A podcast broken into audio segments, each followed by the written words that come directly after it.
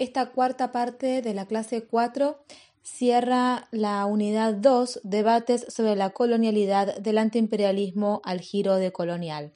Les agrego a la bibliografía dos artículos, uno que eh, creo que es fundamental para abordar las críticas al giro de colonial, pero también porque es de una socióloga boliviana muy interesante, Silvia Rivera Cusicanqui, que vale la pena seguir y que eh, contiene muchos conceptos interesantes. Es un texto corto con un título en Aymara, que disculpen, no sé pronunciar, y un subtítulo que dice Una reflexión sobre prácticas y discursos descolonizadores. Esa es la bibliografía eh, obligatoria. Y también les dejo en la bibliografía complementaria El giro de colonial, consideraciones críticas desde América Latina de Claudia Zapata Silva. Vimos en esta unidad algunas de las eh, escenas que colocan en el centro el colonialismo y la colonialidad. Por supuesto que hay más. Podríamos haber hablado del latinoamericanismo e incluir ahí a Martí o mm, a Andrés Bello, o podríamos haber hablado de las elaboraciones recientes de las eh, organizaciones indígenas de Bolivia o Ecuador. Es un tema muy amplio que atraviesa varios sectores latinoamericanos. Pero en este caso hemos hecho un recorte que podríamos dividir en dos grupos estas dos escenas modernas y posmodernas eh, que delimitan este programa. En primer lugar, bueno, entre las elaboraciones modernas podemos ubicar las propuestas de César, de Fanon y de Leopoldo Sea, y los leemos como, como propuestas modernas que pertenecen a la modernidad, porque de alguna manera los tres confían por distintas vías en una descolonización de las conciencias, en una emancipación posible, que es posible esa emancipación de las conciencias y de los cuerpos, aunque la ponen en un futuro, pero confían en que eso llegará. Hay, como les vengo diciendo, un telos, un fin que perseguir. En segundo lugar, en el otro grupo, algunas propuestas elaboradas que tienen rasgos que las identifican como posmodernas. En primer lugar, la propuesta de Glissant está entre estas elaboraciones de rasgos posmodernos porque define la identidad de una manera mucho más inestable, casi como un proceso o realmente como un proceso y de esta manera elimina esa dimensión utópica y ese telos que tenían las propuestas eh, modernas. Además, también por la crítica a la modernidad de Césaire y de Fanon que hace Glissant y esa relectura de la modernidad es otro rasgo posmoderno y también porque su producción literaria y ensayística está caracterizada por el pastiche de distintas discursividades y formas que problematizan los géneros. En segundo lugar, vimos al movimiento de la criolidad Em, de eh, Bernabé, Confiant y Chamoiseau. Su definición de la identidad también se basa sobre un material inestable en permanente transformación, que es el lenguaje, y también hacen una revisión de la modernidad. Esos serían sus rasgos posmodernos. Y en tercer lugar, el eh, grupo modernidad-colonialidad o grupo eh, del giro de colonial. Su posmodernidad radica en su revisión de la modernidad y en la producción de una historia propia de esa modernidad. Esa forma de eh, equiparar modernidad y colonialismo es una nueva lectura sobre la modernidad y eh, su redefinición de la identidad latinoamericana. Finalmente, Real de Azúa nos queda en una posición intermedia o de apertura hacia la posmodernidad, porque lo que hace Real de Azúa es justamente revisar y releer esos discursos de la modernidad con una perspectiva que no es deconstructiva directamente, pero que tiene esa intención de desarmar, de revisar o de apertura hacia otra cosa cuya respuesta todavía es moderna, pero la intención de revisar ya estaría eh, de cara hacia un discurso más posmoderno. En todos los casos hemos visto que la colonialidad se intersecta, se cruza con la cuestión de la identidad, ya sea que se la entienda como una identidad ancestral o atávica, en el caso de César, como una identidad cultural en el caso de Fanon, como una identidad geográfica en el caso de Glissant o como identidad lingüística en el caso del movimiento de la creolidad. Entonces, ¿por qué esta cuestión se cruza? ¿Por qué la colonialidad se cruza con la identidad? Bueno, porque como un trauma de la infancia, el colonialismo está en el origen de América Latina. Como les decía en la primera parte de la clase, el origen entendido en el sentido beniaminiano de Torbellino en el río del devenir no como si América Latina no hubiera existido antes, como si no hubiera habido nada, pero sin duda ese choque con Europa fue el comienzo de otra cosa y esa otra cosa tiene en ese origen el colonialismo y el colonialismo como trauma, pero los traumas hay que elaborarlos. Digamos, muchos de nosotros sabremos que cuando se tiene más de 30 no se puede seguir echándole la culpa a los padres, eh, aunque hayan sido completamente perversos, y tampoco se puede negar el trauma como se hizo durante tanto tiempo. Entonces, ¿qué hacer? Bueno, en primer lugar, asumir la historia, como propone Glissant, esa historia que nos constituye.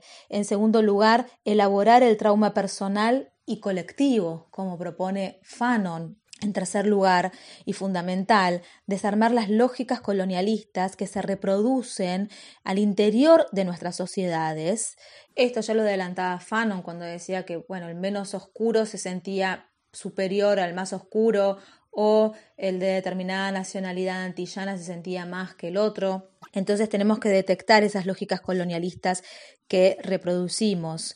Hay un concepto muy interesante desarrollado durante los años 60, que es el de colonialismo interno, un concepto acuñado por Pablo González Casanova y también desarrollado por Rodolfo Stavenhagen este concepto de colonialismo interno procura precisar conceptualmente el desenvolvimiento histórico de la cuestión colonial en América Latina y a la vez caracterizar la continuidad colonial de las estructuras de las sociedades que fueron colonias europeas a partir de la caracterización del colonialismo como un fenómeno simultáneamente internacional e intranacional. Entonces, lo que dicen estos autores es que es necesario también especificar la naturaleza y las características de la colonialidad dentro de las nuevas repúblicas, de manera que se dé cuenta de las relaciones entre los estados, las clases dominantes nativas y los pueblos indígenas. El concepto de colonialismo interno entonces da cuenta de esas relaciones gestadas dentro del Estado-nación porque designa una estructura prolongada de relaciones sociales, de dominio y de explotación entre grupos culturales heterogéneos dentro de sociedades duales o plurales. Es decir, que se reproduciría ese colonialismo adentro de las sociedades, de un grupo social hacia otro, adentro de una misma sociedad ya emancipada del colonialismo internacional.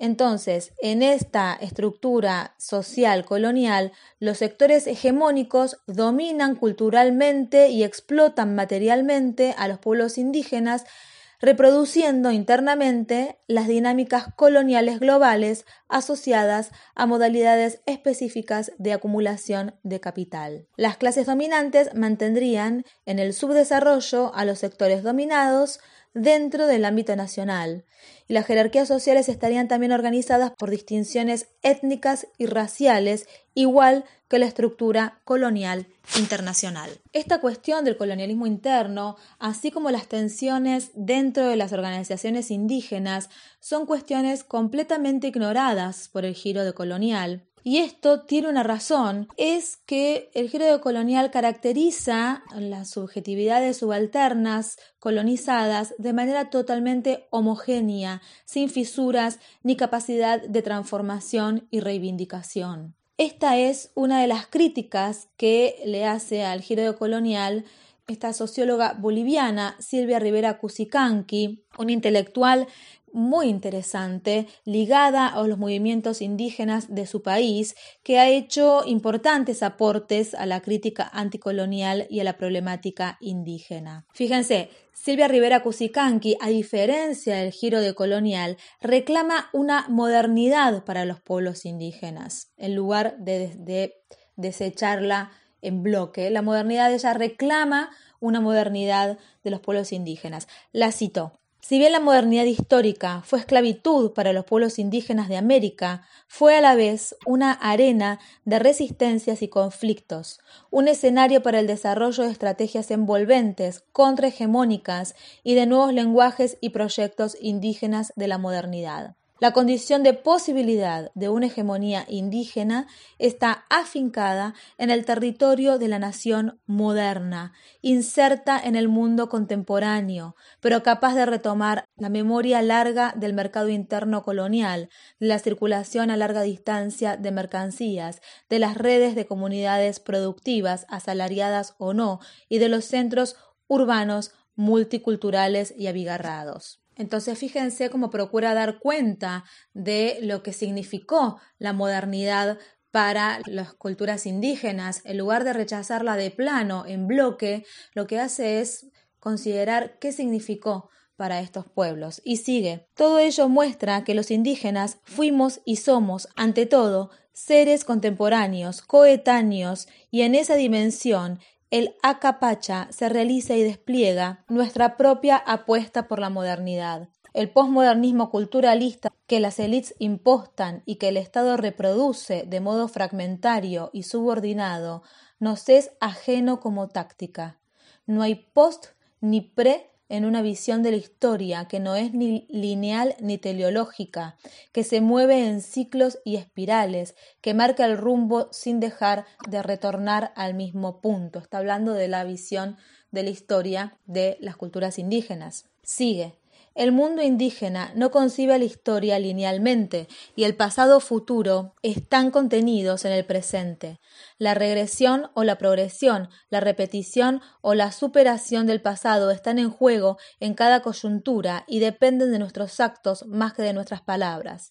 El proyecto de modernidad indígena podrá aflorar desde el presente en una espiral cuyo movimiento es un continuo retroalimentarse del pasado sobre el futuro, un principio esperanza o conciencia anticipante que vislumbra la descolonización y la realiza al mismo tiempo. La experiencia de la contemporaneidad nos compromete en el presente, a capacha, y a su vez contiene en sí misma semillas de futuro que brotan desde el fondo del pasado. El presente es escenario de pulsiones modernizadoras y a la vez arcaizantes, el Pachacuti. El mundo, al revés del colonialismo, volverá sobre sus pies realizándose como historia, solo si se puede derrotar a aquellos que se empeñan en conservar el pasado con todo su lastre de privilegios mal habidos. La cita es extensa, bueno, por la contundencia y el interés que genera su perspectiva, porque pone realmente en evidencia cuál es la perspectiva de las culturas indígenas. Entonces, Silvia Rivera Cusicanqui reclama una modernidad indígena porque de otro modo sería quitarlos de la historia. Debe haber una modernidad indígena que incorpora la experiencia de ese colonialismo y la vivencia de la colonialidad y el colonialismo interno. A partir de allí plantea sus críticas al giro colonial, es muy frontal con sus críticas, muy contundente, eh, y también al antecedente del giro colonial, que son los estudios postcoloniales. Entonces, primero se va a centrar en las consecuencias de esa discursividad en su propio país, cómo se repite en su propio país, y dice que bueno, esta discursividad arma un discurso esencialista, retórico, centrado en la noción de pueblos originarios, y dice que la noción de origen se remite a un pasado que se imagina quieto, estático, arcaico. Entonces es una manera de encasillar a estos eh, grupos indígenas y esto funciona neutralizando las demandas y su pulsión descolonizadora, porque digamos, esos grupos indígenas eh, en la experiencia de Bolivia tienen un historial político de reivindicación de sus derechos.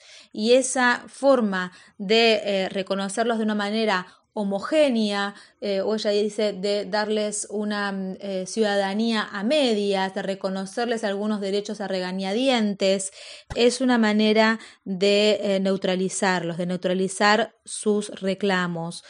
Se niega de esa manera su coetaneidad con la modernidad y estas nociones se convierten en el, dice, adorno multicultural del neoliberalismo, porque les niega su potencial de vocación hegemónica, es decir, su lucha por el poder. Y sigue sobre la situación en Bolivia, dice el multiculturalismo oficial ha sido el mecanismo encubridor por excelencia de las nuevas formas de colonización. Se trata, dice, de una inclusión condicionada, de una ciudadanía de segunda clase. Luego, más globalmente, dice que un discurso modernizante solo puede ser tal cuando está acompañado de prácticas modernas. No puede haber entonces, para Rivera Kusikansky, una teoría de la descolonización sin una práctica descolonizadora. Por eso, y la cito, el discurso del multiculturalismo y el discurso de la hibridez son lecturas esencialistas e historicistas de la cuestión indígena que no tocan los temas de fondo de la descolonización. Antes bien, encubren y renuevan prácticas efectivas de colonización y subalternización. Su función es la de suplantar a las poblaciones indígenas como sujetos de la historia, convertir sus luchas y demandas en ingredientes de una reingeniería cultural y estatal capaz de someterlas a su voluntad neutralizadora. Un cambiar para que nada cambie. Denuncia también el colonialismo interno arborescente que se desarrolla a partir de centros de poder como universidades y fundaciones extranjeras y como organismos internacionales que regulan el papel de los intelectuales en nuestros países. Estas organizaciones, dicen, toman las ideas de los intelectuales del sur, las relaboran y regurgitan sin su contenido político y nosotros la repetimos y de esa manera se sigue repitiendo, se sigue colonizando. Entonces estas ideas se regurgitan sin su contenido político como puras retóricas. Y habla de su propio caso, dice, Miñolo retomaba mis ideas sobre el colonialismo interno y sobre la epistemología de la historia oral y las regurgitaba enredadas en un discurso de la alteridad profundamente despolitizado. Se cuidaba de evitar textos polémicos como mestizaje colonial andino, pero asumía en forma descontextualizada algunas ideas que adelanté en el potencial epistemológico de la historia oral. Entonces, si hay una política en, estos, eh, en este tipo de discursos, es una política puramente retórica, desprovista de su praxis, y eso hace que en definitiva sean discursos despolitizados. Y además eh, denuncia que, dice, la academia gringa no sigue el paso de nuestros debates, es decir, no nos leen, no nos leen a nosotros que somos los protagonistas que eh, ellos suponen representar o reivindicar, y no leen nuestros debates, no leen nuestras producciones intelectuales. Y tengo que decirles que esto pasa en todos los ámbitos de la producción intelectual, del conocimiento intelectual. En el nuestro, en la literatura, también pasa eso. Nosotros producimos nuestros estudios y eh, la Academia estadounidense no nos lee. Nosotros sí los leemos a ellos, pero ellos no a nosotros. También dice que el giro de colonial crea un lenguaje que eh, aparta a estos intelectuales de los sujetos con los que deberían dialogar en este sentido. Dice, la cito, neologismos como decolonial, transmodernidad, ecoimía proliferan y enredan el lenguaje, dejando paralogizados a sus objetos de estudio, los pueblos indígenas y afrodescendientes con quienes creen dialogar. A su vez, crean un canon académico con referencias y contrarreferencias, es decir, no leen a los intelectuales del sur, se leen ellos mismos, se citan ellos mismos y de esa manera desconocen no solo lo que se produce en el sur, sino también la tradición de los discursos anticolonialistas de la modernidad, esos que fundan Ceser y Fanon. Entonces, lo que dicen es que es la primera vez que se produce un discurso anticolonial cuando esto no es así. De ahí, esto lo dice Claudia Zapata, eso de giro de colonial. ¿Por qué un giro? Si en definitiva hay una tradición de discursos anticoloniales, no son los primeros, no es una novedad. Bueno, porque se plantean, porque pretenden ser una novedad que en definitiva no son. dice en este sentido Rivera Cusicanqui, a través del juego de quién cita a quién se estructuran jerarquías y acabamos teniendo que comer regurgitado el pensamiento descolonizador que las poblaciones intelectuales indígenas de Bolivia, Perú y Ecuador habíamos producido independientemente. Y este proceso se inició en los años 70. El trabajo de Pablo González Casanova, casi nunca citado, sobre el colonialismo interno se publicó en 1969, cuando Miñolo y Quijano estaban todavía militando en el marxismo positivista y en la visión lineal de la historia y termina diciendo el multiculturalismo de Miñolo y compañía es neutralizador de las prácticas descolonizantes, al entronizar en la academia el limitado e ilusorio reino de la discusión sobre modernidad y descolonización, sin prestar atención a las dinámicas internas de los subalternos, las cooptaciones de este tipo neutralizan, capturan la energía y la disponibilidad de intelectuales indígenas, hermanos y hermanas que pueden ser tentados a reproducir el ventriloquismo y la alambicada conceptualización que los aleja de sus raíces y de sus diálogos con las masas movilizadas. Entonces les recomiendo este artículo que además es breve, no tiene muchas páginas, que es contundente y les recomiendo este intelectual que es sumamente interesante. Les recomiendo seguirla, les recomiendo buscar en la web eh, su perspectiva del conflicto boliviano del año pasado o actual.